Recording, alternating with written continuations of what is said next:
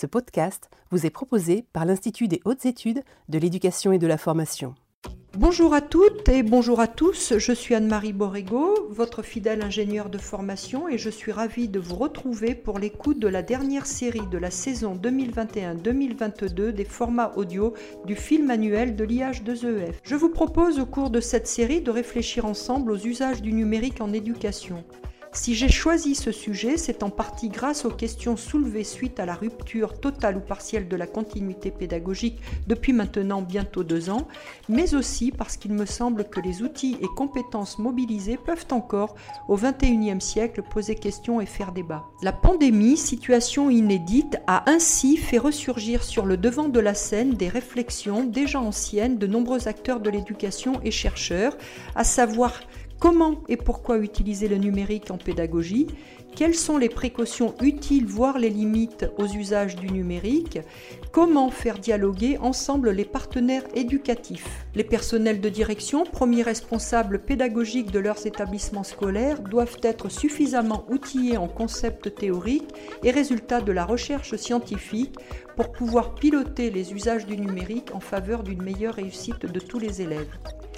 Notre objectif à travers les épisodes de cette série sera donc de les aider à appréhender les conditions d'une véritable plus-value, car elle peut véritablement exister, mais aussi les limites éventuelles ou points de vigilance au sujet des outils et usages du numérique pour l'éducation. Pour nous aider à mieux comprendre ce qu'implique ce que l'on appelle les techniques de l'information et de la communication pour l'enseignement, les TICE, j'aurai le plaisir d'accueillir Priscilla Fenoglio, qui est chercheuse et médiatrice scientifique à l'Institut français de l'éducation. Perrine Brodkorn, qui est chercheuse et assistante à l'Université de Louvain, en Belgique.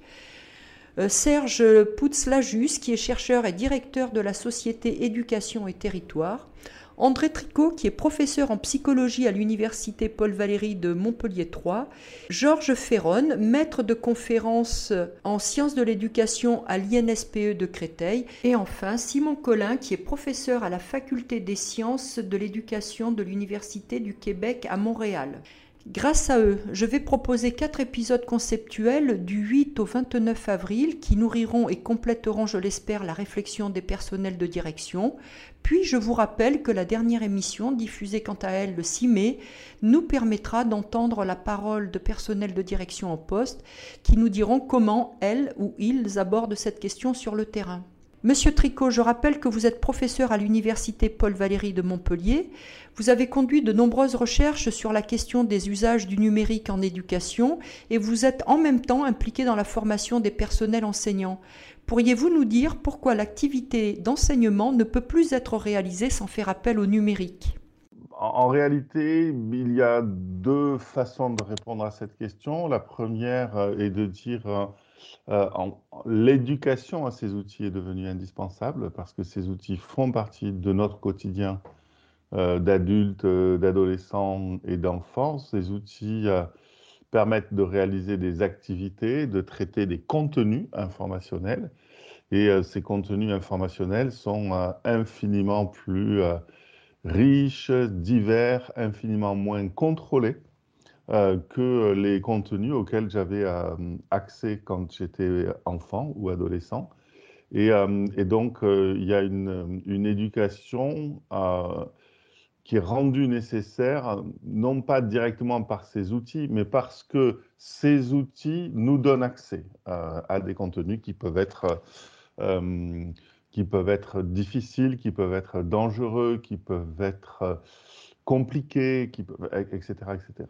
Euh, et, et, et, je parle bien des contenus, hein, la, question de l'éducation à l'usage de ces outils en tant qu'usage technique, c'est notre question qui est en réalité beaucoup plus, beaucoup moins nette que celle de l'éducation au, au, contenu. Et ensuite, euh, il y a une autre façon de répondre à cette question qui n'a absolument rien à voir, ce sont les outils au service de l'activité d'enseignement ou de l'activité d'apprentissage en classe ou hors de la classe. Et là, paradoxalement, en fait, c'est hors de la classe que les outils numériques sont devenus indispensables en premier lieu. Les, euh, professeurs, dans leur activité de préparation de cours, euh, ont été parmi la profession la plus précocement usagère de ces, outils et la plus intensivement usagère de ces outils.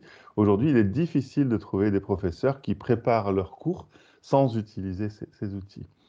En classe, on trouve un paysage beaucoup plus contrasté. Par exemple, sur l'activité de lecture de texte, euh, euh, je parle de lecture compréhension, hein, je ne parle pas de lecture recherche d'information. Sur lecture compréhension, les outils numériques n'apportent à peu près rien. Euh, les études encore aujourd'hui montrent que les enfants, les adolescents et les adultes comprennent mieux un document papier que son équivalent présenté sur écran, même si les différences ne sont pas énormes. Euh, entre les deux. On ne peut pas dire qu'il y a un effet massif du support, mais en tout cas, il y a vraiment aucun intérêt des outils numériques dans ces tâches de lecture-compréhension, alors que juste à côté, la recherche d'informations, la recherche documentaire, les apports des outils numériques, que ce soit euh, dans les activités des professeurs en classe et plus encore dans les activités des élèves en classe ou au CDI, bien entendu, euh, les, apports sont euh, absolument incroyables. On a complètement euh, changé d'univers en 20 ans. et tout a changé, la quantité de contenu auquel on peut accéder, la vitesse à laquelle on, accède, la diversité des, contenus, le, pays qui produit le où est produit le contenu, le type d'auteur, tout, tout, tout, tout a absolument changé. Et donc, vraiment, je crois, ce qui est le plus impressionnant quand on s'intéresse à ces outils comme moi, c'est-à-dire depuis 30 ans, euh, puisque j'ai soutenu mon, mon DEA, et à l'époque ça s'appelait comme ça, mon Master 2, je dis ça pour les, pour les jeunes, euh, sur ce sujet il y a euh, maintenant 30 ans. Ouais, je crois que le plus impressionnant, c'est ça, c'est à quel point les usages hors de la classe sont massifs et à quel point les usages dans la classe sont contrastés, euh, de totalement indispensables à totalement inutiles, selon la discipline qu'on enseigne et surtout selon la tâche qu'on fait réaliser aux élèves. Merci Monsieur Tricot pour cette entrée en matière.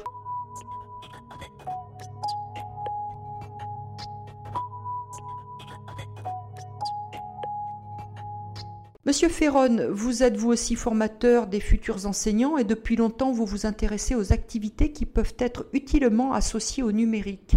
Pourriez-vous nous dire pourquoi les outils du numérique semblent devenus incontournables en éducation et quels en sont les effets attendus?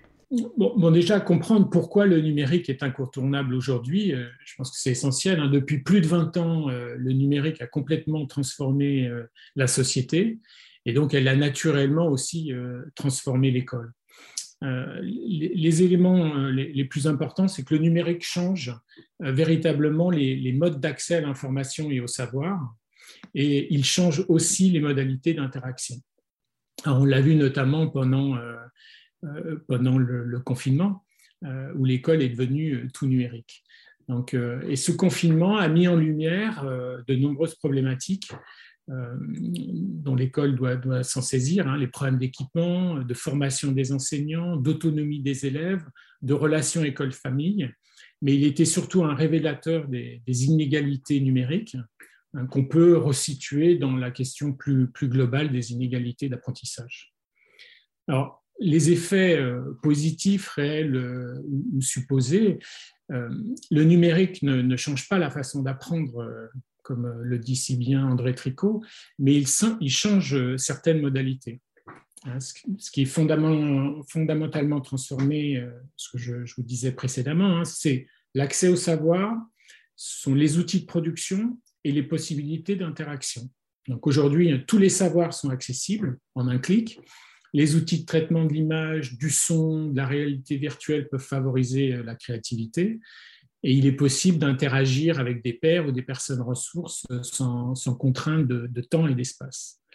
Et je dirais qu'il y a une y a une certaine forme d'ironie à penser qu'aujourd'hui, grâce à ces outils, on peut mettre en œuvre en fait les, les, pédagogies dites nouvelles qui, ont été pensés euh, au début du siècle dernier, hein, c'est-à-dire euh, écrire pour un vrai lecteur, euh, parler dans une langue étrangère avec des étrangers, participer à des projets scientifiques avec des chercheurs, utiliser des, outils de simulation pour vérifier ces hypothèses. donc les, exemples sont, innombrables. Et puis pour l'inclusion, question là aussi très très importante, les outils numériques peuvent favoriser euh, les apprentissages des, élèves concernés. Euh, ça, c'est pour les, apprenants, hein, mais pour les formateurs, euh, le numérique apporte aussi des, possibilités extrêmement importantes au niveau des ressources et des interactions, en particulier grâce à la formation à distance, qui permet de s'affranchir là aussi des, contraintes de temps et des, lieux de formation. Alors nous, à l'INSP de Créteil, euh, nous avons un partenariat avec la mission laïque française euh, et nous faisons de la formation de formateurs avec euh, des enseignants qui travaillent aux quatre coins du monde. donc nous favorisons le travail en équipe, le travail avec des chercheurs et évidemment sans le numérique, tout ça serait, serait impossible. Merci Monsieur Ferron pour ces éclairages des effets positifs que l'on peut escompter du numérique.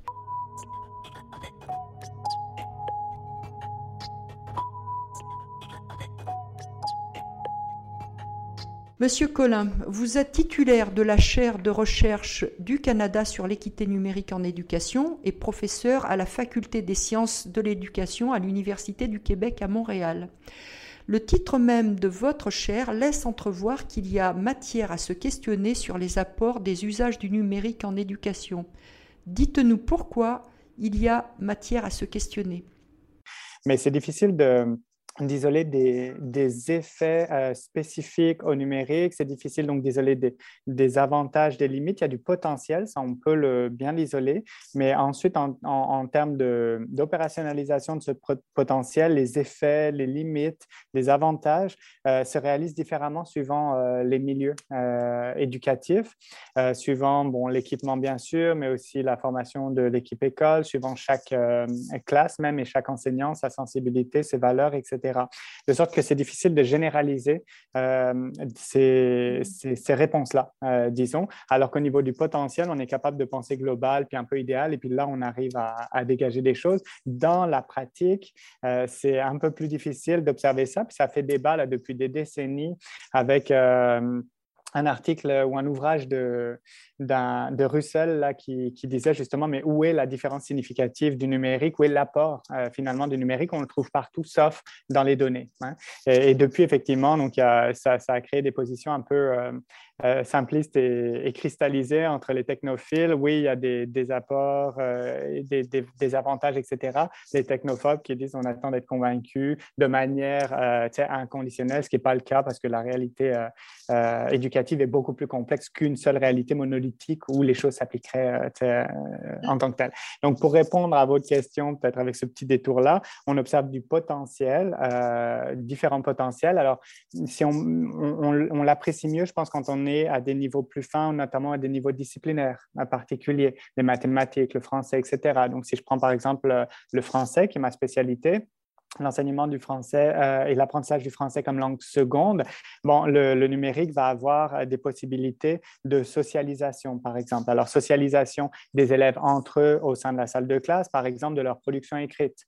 Euh, le numérique offre des avenues très intéressantes pour la coécriture, pour l'évaluation, ce qu'on appelle l'hétéroévaluation, l'évaluation par les pairs, va aussi offrir des outils pour l'auto-évaluation qui peuvent être très intéressantes, la rétroaction fournie par l'enseignant peut être bonifiée. Euh, donc là, ici, une première socialisation des textes, des productions écrites, par exemple, ou orales d'ailleurs, hein, aussi avec euh, différents outils. De ce point de vue-là, le numérique, par exemple, est très intéressant parce qu'il capture l'oral au même titre que la feuille de papier a longtemps capturé l'écrit et maintenant le traitement de texte.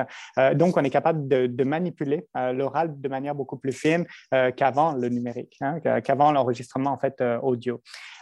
socialisation aussi des élèves en dehors de la salle de classe, avec des possibilités de faire des jumelages interculturels avec d'autres classes, d'avoir des invités, notamment par exemple des écrivains, euh, d'un texte, de le rencontrer via euh, la vidéoconférence, la visioconférence. donc, par exemple, le pôle socialisation, bah, c'est un avantage ou c'est un potentiel, disons, qu'on est capable éventuellement donc, de, de saisir avec les technologies.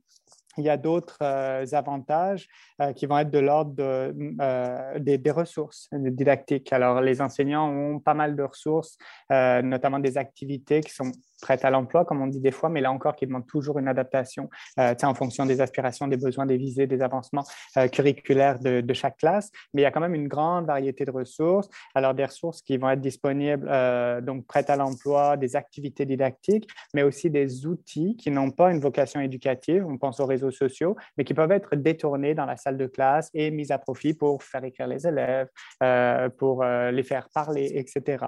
Donc, là encore, des, des possibilités comme ça qui sont intéressantes. Euh, on a vraiment aussi des, des, potentiels, pardon, puisqu'on n'en parle pas tant en termes d'avantages, euh, qui sont d'ordre cognitif, avec vraiment des outils qui vont soutenir les processus cognitifs euh, des élèves. Alors, au niveau de l'écrit, puis ça fait, c'est encore discuté, mais on parle du traitement de texte, par exemple.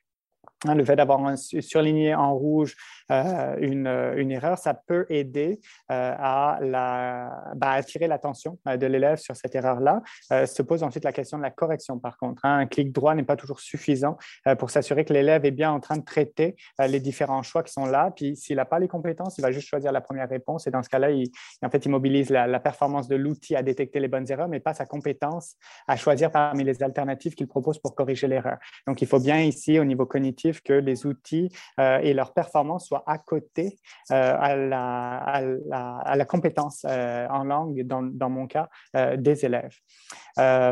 voilà donc les, différents avantages, en tout cas, ou différents exemples de potentiel, pardon, qu'on peut retrouver avec, avec le numérique en classe de langue. Puis chaque discipline va pouvoir aller chercher comme ça des avantages qui lui sont propres et qui vont être intéressants pour elle. Merci, Monsieur Collin. Je parlerai donc désormais des potentiels escomptés des usages du numérique pour bien signifier qu'il faut s'entourer de certaines précautions et conditions.